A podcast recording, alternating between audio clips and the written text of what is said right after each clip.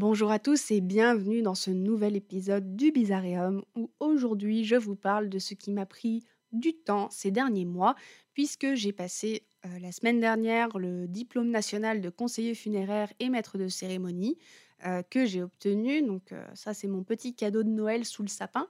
Euh, mais surtout, j'ai eu beaucoup de questions de votre part à propos de cette formation et à propos un peu des prérequis à propos de cette dernière et bien sûr de mon ressenti. Donc c'est parti, je vous fais cet épisode de podcast pour vous en parler.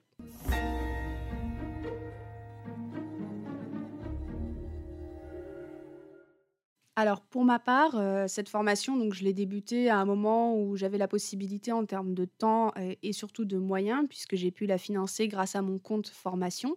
Heu, pour faire très bref sur mon parcours, donc en en 2009, je commençais des études en archéologie et anthropologie, tournées autour du funéraire.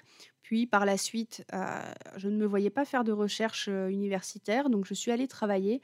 Mais avant ça, j'ai fait un BTS tourisme où je me suis spécialisée dans le tourisme d'aventure et pendant 5 ans, j'ai été logisticienne d'expéditions scientifiques. Donc j'ai beaucoup voyagé et c'est aussi ça qui m'a permis, heu, d'étoffer mes recherches, personnelles autour du funéraire et cette année, cet emploi s'est terminé. Donc comme je suis à présent, heu, indépendante par rapport à ce que je fais dans mon emploi, eh j'ai décidé de prendre ces 2 mois pour faire cette formation. Il faut savoir que pour être conseiller funéraire et maître de cérémonie, il faut ce diplôme obligatoire. Heu, c'est la loi, c'est comme ça, donc heu, beaucoup de gens pensent qu'il n'y a pas besoin de faire un diplôme, mais c'est faux. Il y a absolument besoin de ce diplôme pour pouvoir exercer. Heu, par ailleurs, il est très fortement recommandé d'avoir le permis de conduire parce qu'il y a beaucoup de postes où on vous le demande et heu, être conseiller funéraire ou travailler dans le funéraire en général, ça demande beaucoup de déplacements. Pour le financement, je sais que des personnes se font financer par Pôle emploi.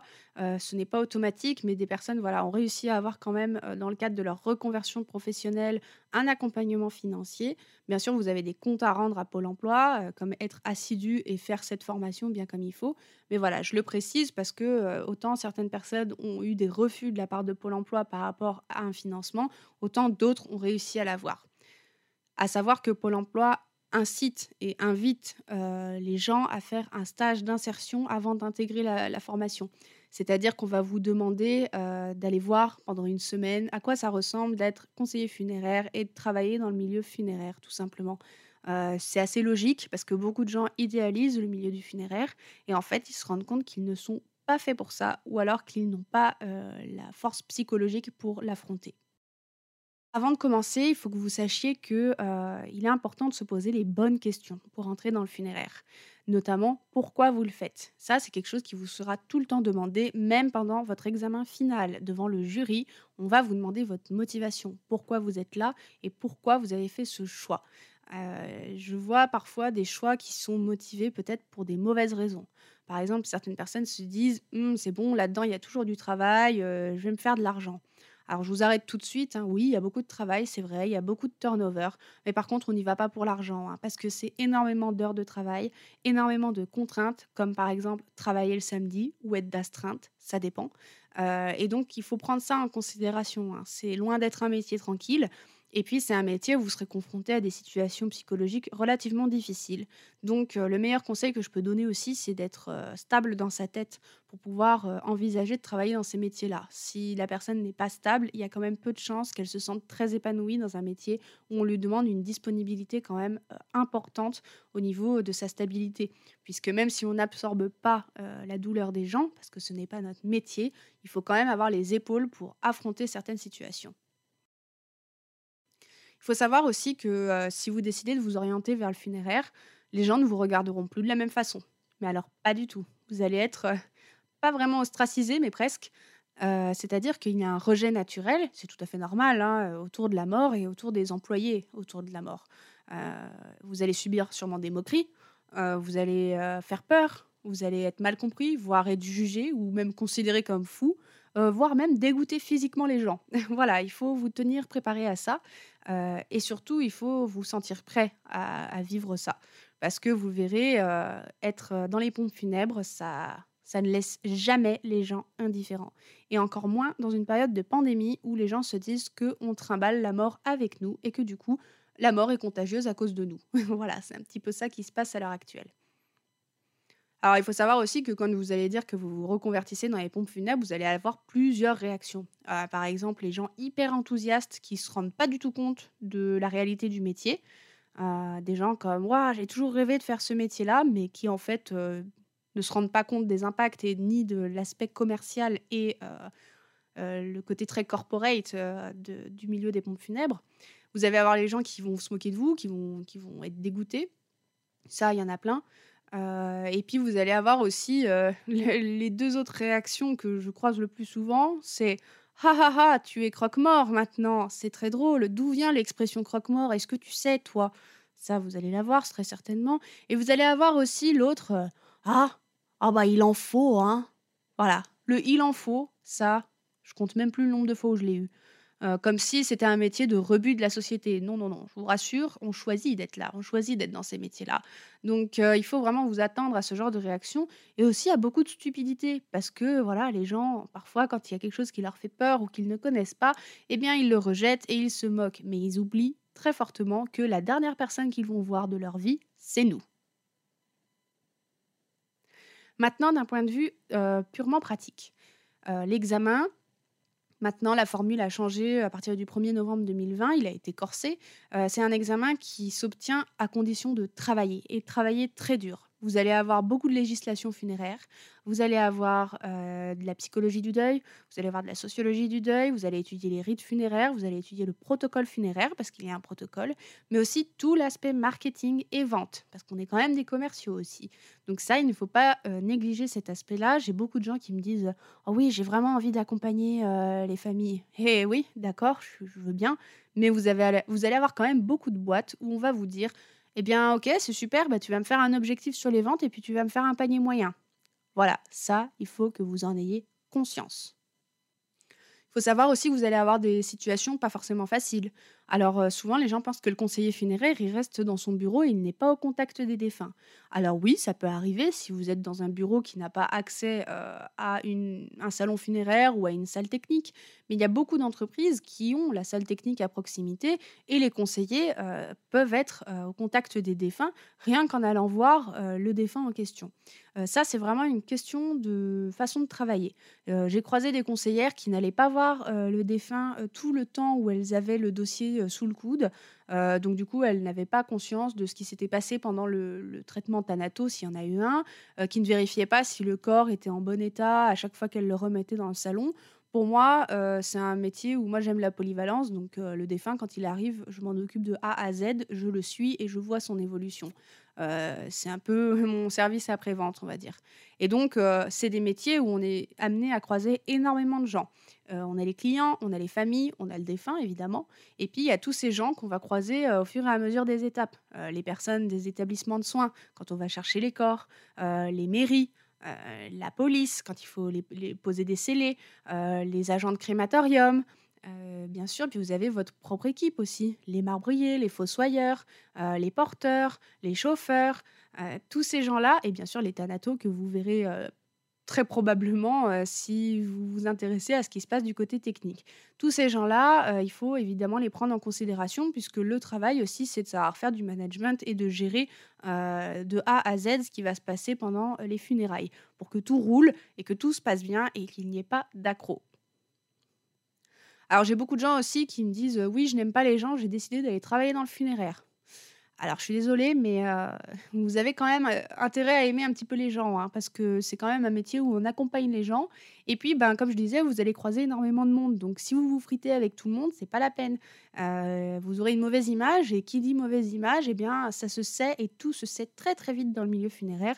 Donc, du coup, bah, il faut quand même savoir vivre et travailler en communauté. Idem, euh, j'ai beaucoup de gens qui me disent euh, oui, c'est bon, en tant que conseiller funéraire, je peux venir avec mon style, euh, et qui du coup se disent que le milieu des pompes funèbres est ouvert aux excentricités. Alors là aussi, je vous arrête, hein, c'est un milieu qui est très corporate. Il y en a beaucoup, on va vous demander, possiblement d'avoir une tenue très professionnelle, d'avoir, avoir un code vestimentaire. Donc, ce sont des milieux où quand même il y a une image de marque à avoir, heu, qui peut être demandée par les entreprises. Dans tous les cas, il faut être professionnel, heu, voilà, on peut pas arriver, heu, habillé comme on veut, même si maintenant les choses tendent à être un petit peu plus, à la cool, on va dire, mais voilà, on a quand même une image de marque. Les pompes funèbres, c'est un service très particulier qui a une image particulière et donc c'est vrai qu'on nous demande de coller à ce ces images-là. Et puis même on le sent, voilà, on a tout le monde est quand on part en convoi, par exemple, tout le monde est en costard. Bon, bah, moi, j'ai je me suis toujours mise, heu, avec ma veste de blazer noir et en noir pour être assortie, heu heu, aux gars qui étaient dans le convoi avec moi. C'est une question logique, avant de s'habiller le matin, on se demande: «Est-ce que j'ai une cérémonie? Est-ce que j'ai pas une cérémonie? Qu'est-ce que je fais? Qu'est-ce qu'il y a de prévu dans la journée?» c'est important, tout en ayant des vêtements qui nous permettent, si vous êtes dans un taf où c'est polyvalent, bah, d'aller chercher un défunt, en ayant une liberté de mouvement certaine, hein, parce que ce n'est pas facile du tout, d'un point de vue physique, heu, de manipuler un défunt ou même, de d'organiser, par exemple, heu, tout le cercueil, les capitons et cetera. Heu, il faut quand même une petite force physique, assez assez présente. L'autre question que j'ai beaucoup, c'est, «Ah, c'est super, tu es thanato». Alors non, je ne suis pas du tout thanato, hein. Le thanatopracteur, c'est pas du tout un conseiller funéraire, heu, le conseiller funéraire n'est pas un thanatopracteur. Le thanato, lui, il fait les soins de conservation, donc il va venir. Souvent, on l'appelle, on lui dit: «Voilà, est-ce que tu peux venir pour un soin? On a un quelqu'un qui est venu, on a vu la famille, heu, est-ce que tu peux venir?» donc la personne va nous dire: «Bah oui, non, oui, je viens dans 2 heures, bah non, faut que je vienne ce soir». Heu, on travaille beaucoup comme ça avec les thanatos pour connaître leur disponibilité, puisque souvent ils font beaucoup de routes, donc heu, ils sont pas toujours dispo tout de suite, donc c'est aussi à prendre en compte dans la logistique pour après, bah, dire à la famille, heu: «Oui, on peut vous présenter votre mère à telle heure», par exemple. Donc ça, c'est important, hem, de le prendre en considération et donc non, le conseiller n'est pas na thanato. Par contre, heu, moi, j'ai toujours été, heu, en très bon contact avec les thanatos du fait d'avoir fait de l'anatomie dans mes études. On parlait un petit peu la même langue, donc ça se passait extrêmement bien et surtout, moi, ça me permettait, bah, quand je suivais une famille et un défunt que j'étais allée chercher, de leur dire: «Heu, oui, bah, attention, là, j'ai vu qu'au niveau de son bras, c'est comme si» ou «Ah, la famille m'a donné ça, ils m'ont bien précisé qu'il fallait bien lui mettre ses lunettes». Heu, ou même je je aux familles, je demandais de prendre une photo pour pouvoir me l'emmener, pour savoir comment le défunt devait être coiffé ou habillé, par exemple, en plus des vêtements qu'ils apportaient. Donc c'est plein de détails qui font que, bah, oui, heu, on est en contact avec les thanatos, mais on n'est certainement pas thanato puisque le thanato va passer, heu, une formation différente, heu, et va devoir passer surtout un concours. Donc c'est ça n'a absolument rien à voir. Donc il faut vous enlever ça de la tête. Un thanato n'est pas un conseiller funéraire et un conseiller funéraire n'est pas thanato. Alors on m'a demandé, heu, si c'était, heu, difficile d'un point de vue psychologique. Heu, je vous cache pas que la première fois que vous allez avoir un corps à aller chercher et un défunt, heu, c'est toujours très marquant. Il y a toujours une petite appréhension parce que et même pour tous les défunts qu'on va chercher, parce qu'on se demande, bah, déjà dans quelle position ils vont être, dans quel état ils vont être.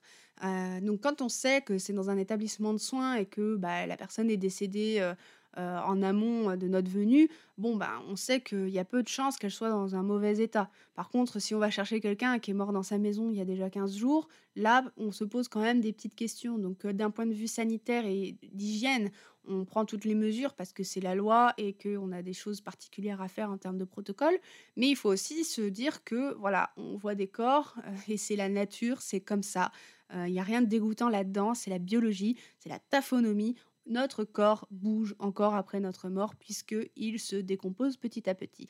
Donc euh, vous allez voir des choses qui vont peut-être vous perturber, des colorations de la peau, des lividités, euh, vous allez peut-être entendre des bruits, euh, et ça notamment quand vous allez manipuler le corps. Pourquoi? Parce que quand la personne décède, elle décède dans une position, et puis bah, vous, quand vous allez la soulever pour la mettre dans la housse de transport, eh bien les organes vont bouger. Et malheureusement, des fois, on a des petites surprises, notamment quand la personne n'a pas fini de digérer. Voilà, c'est des choses à savoir. Il n'y a encore une fois rien de dégoûtant là-dedans, mais c'est important de s'y préparer. Heu, c'est comme, bah, la première fois que vous verrez un défunt, heu, vous vous entrez dans cette chambre ou dans cette pièce et vous croiserez son regard. Parce que voilà, les défunts ont très, très, très souvent les yeux ouverts. Hem, c'est une rencontre très particulière, les yeux d'un mort.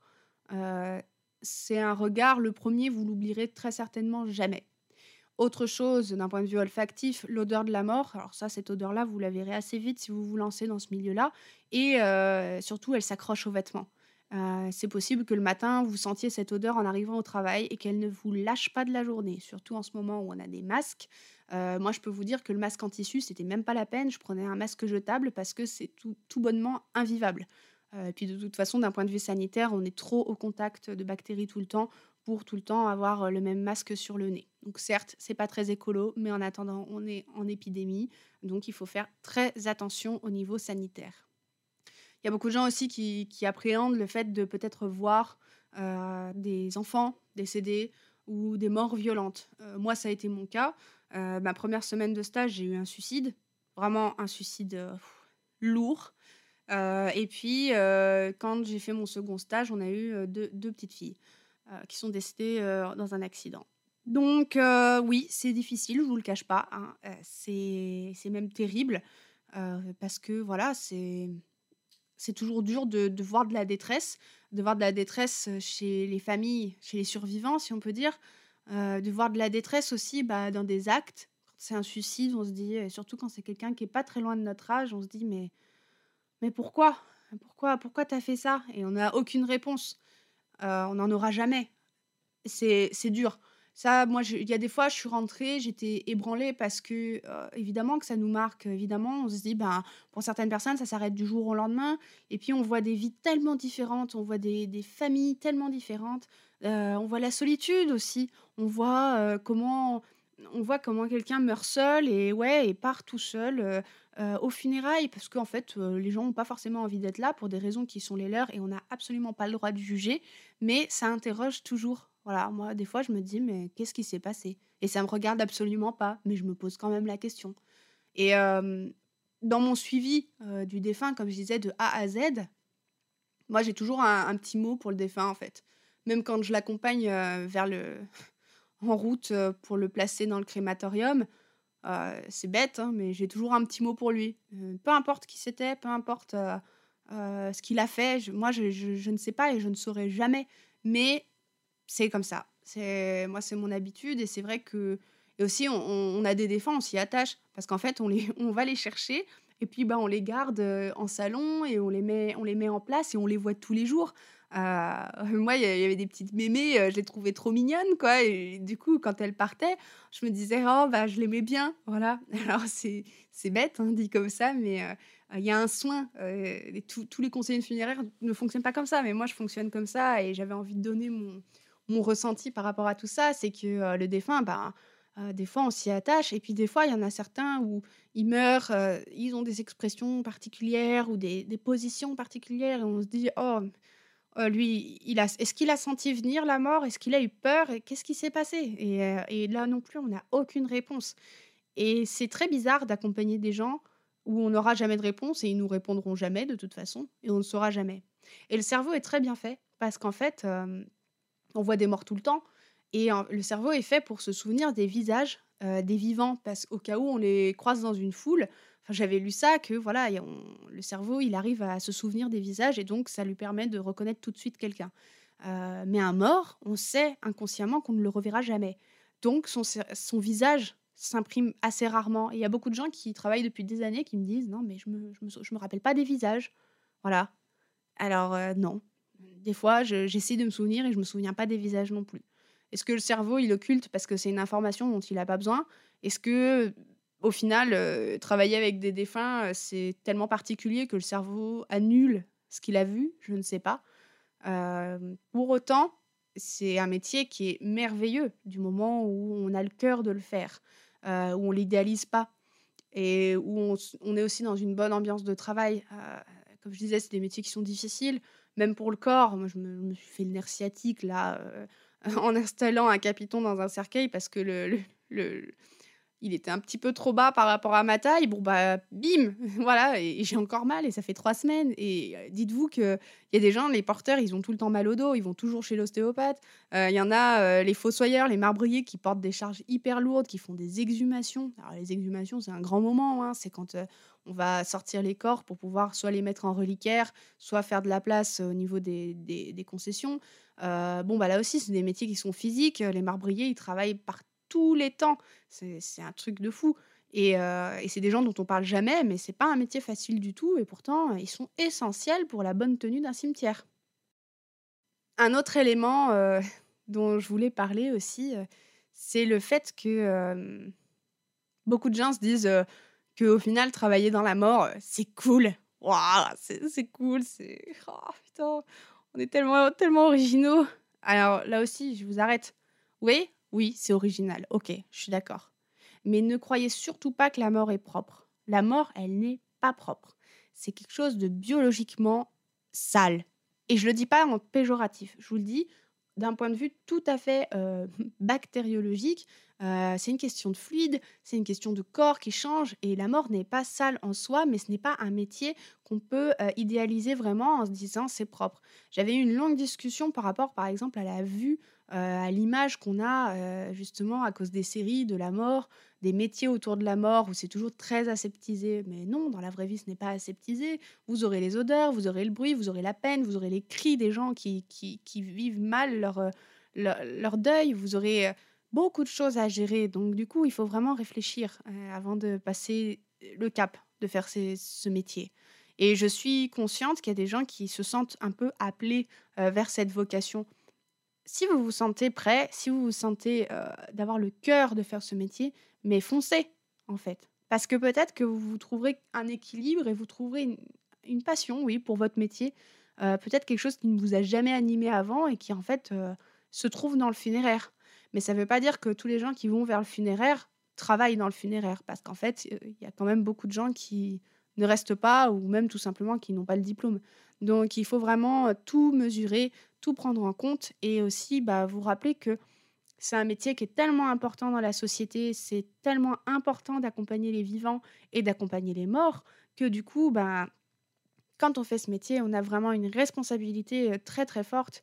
Et, euh, et vraiment, moi, je, me suis sentie extrêmement bien dans ce, dans, dans ce milieu-là. Peut-être parce que je, baigne dedans un petit peu depuis des années d'une certaine façon, mais le fait de pouvoir mettre en pratique tout ça et me rendre compte que ben, Ouais, c'est la satisfaction, elle était là de faire un, travail bien fait, bien ficelé. Euh, vraiment, moi, ça m'apporte énormément de joie, euh, énormément de bien-être. Je, suis fière de, faire ça. Je, sais que les gens, moi, me trouveront toujours peut-être bizarre. Et c'est d'ailleurs pour ça que j'ai appelé le bizarrium le bizarrium. Mais en fait, je m'en fiche des gens. Moi, je suis bien, je suis bien dans cet environnement-là. Et oui, quand je suis en pompe funèbre, je me sens à ma place et je me sens bien et je me sens heureuse de mon travail. Et ça, c'est le plus important, c'est que si vous avez la passion, il n'y a aucune raison que vous n'y arriviez pas. Je vous remercie de m'avoir écouté et je vous dis euh, à très bientôt pour un nouveau podcast ou peut-être une nouvelle vidéo, voire un nouvel article, je ne sais pas. En tout cas, euh, j'espère avoir répondu à vos questions. J'ai voulu parler avec le cœur. Euh, je ne sais pas si ça s'est entendu, mais en tout cas, ça fait du bien d'en parler, de parler de cette expérience et puis, un conseil aussi, si vous pouvez être accompagné de vos collègues pendant la formation qui vous comprendront, parce qu'en fait, les autres ne vous comprendront jamais. Les gens à l'extérieur des pompes funèbres ne vous comprendront pas. À la limite, oui, les gens qui travaillent en milieu hospitalier, dans des, dans des postes où ils sont confrontés très souvent à la mort, oui, eux, vous pouvez leur parler, mais c'est pas du tout les mêmes métiers. Donc, je vous garantis rien. Mais en tout cas, si vous avez des oreilles attentives dans ces milieux-là, n'hésitez pas, parce que le commun des mortels ne vous comprendra pas.